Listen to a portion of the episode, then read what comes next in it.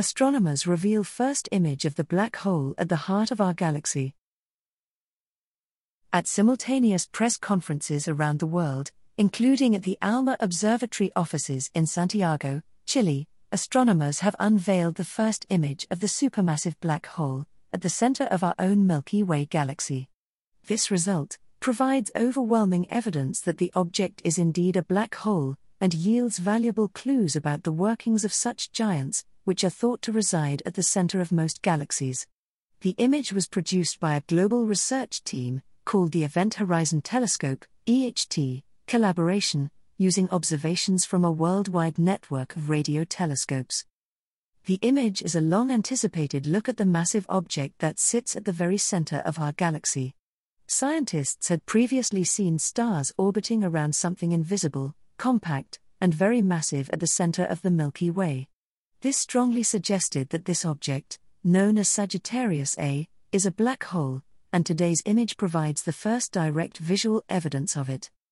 Although we cannot see the black hole itself, because it is completely dark, glowing gas around it reveals a telltale signature, a dark central region, called a shadow, surrounded by a bright ring like structure the new view captures light bent by the powerful gravity of the black hole, which is 4 million times more massive than our Sun. We were stunned by how well the size of the ring agreed with predictions from Einstein's theory of general relativity. Said EHT project scientist Geoffrey Bower from the Institute of Astronomy and Astrophysics, Academia Sinica, Taipei. These unprecedented observations have greatly improved our understanding of what happens at the very center of our galaxy, and offer new insights on how these giant black holes interact with their surroundings. The EHT team's results are being published today in a special issue of the Astrophysical Journal Letters. Because the black hole is about 27,000 light years away from Earth, it appears to us to have about the same size in the sky as a donut on the moon. To image it, the team created the powerful EHT which linked together eight existing radio observatories across the planet to form a single Earth sized virtual telescope. The EHT observed Sagittarius A on multiple nights, collecting data for many hours in a row, similar to using a long exposure time on a camera. ALMA is the largest millimeter wave telescope in the world, therefore, its observations were critical for the collaboration.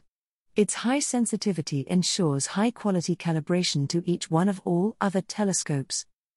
The breakthrough follows the EHT collaboration's 2019 release of the first image of a black hole, called M87, at the center of the more distant Messier 87 galaxy. The two black holes look remarkably similar, even though our galaxy's black hole is more than a thousand times smaller and less massive than M87.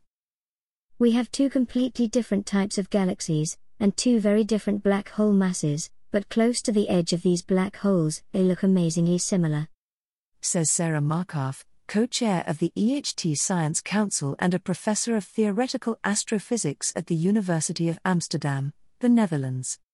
This tells us that, general relativity governs these objects up close, and any differences we see further away must be due to differences in the material that surrounds the black holes. This achievement was considerably more difficult than for M87, even though Sagittarius A is much closer to us.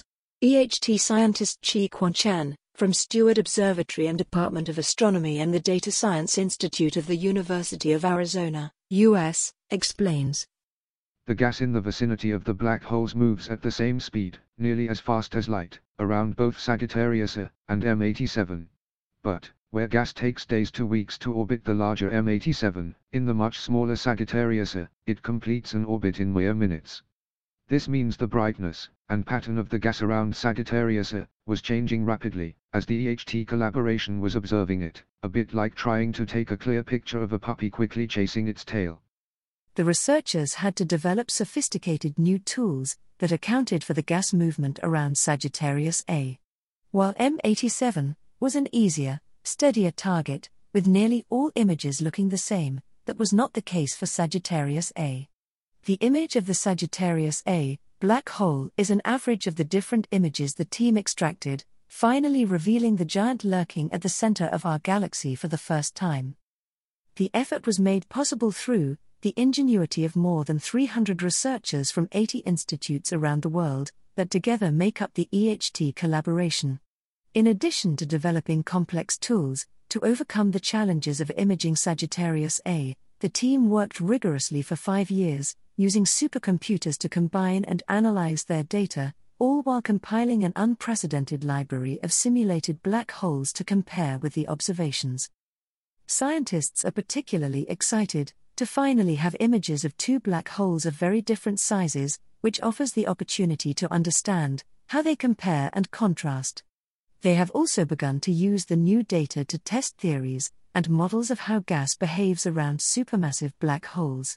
This process is not yet fully understood but is thought to play a key role in shaping the formation and evolution of galaxies. Now, we can study the differences between these two supermassive black holes to gain valuable new clues about how this important process works. Said EHT scientist Keiichi Asada from the Institute of Astronomy and Astrophysics, Academia Sinica, Taipei. We have images for two black holes, one at the large end and one at the small end of supermassive black holes in the universe, so we can go a lot further in testing how gravity behaves in these extreme environments than ever before. Progress on the EHT continues. A major observation campaign in March 2022 included more telescopes than ever before. The ongoing expansion of the EHT network and significant technological upgrades will allow scientists to share even more impressive images as well as movies of black holes in the near future. We are very proud to provide essential data to the Event Horizon Telescope project, says ALMA director Sean Dougherty. To be able to image the black hole at the center of our galaxy, the Milky Way, is an outstanding achievement that is fundamental to a better understanding of these intriguing objects and their interactions with their surroundings.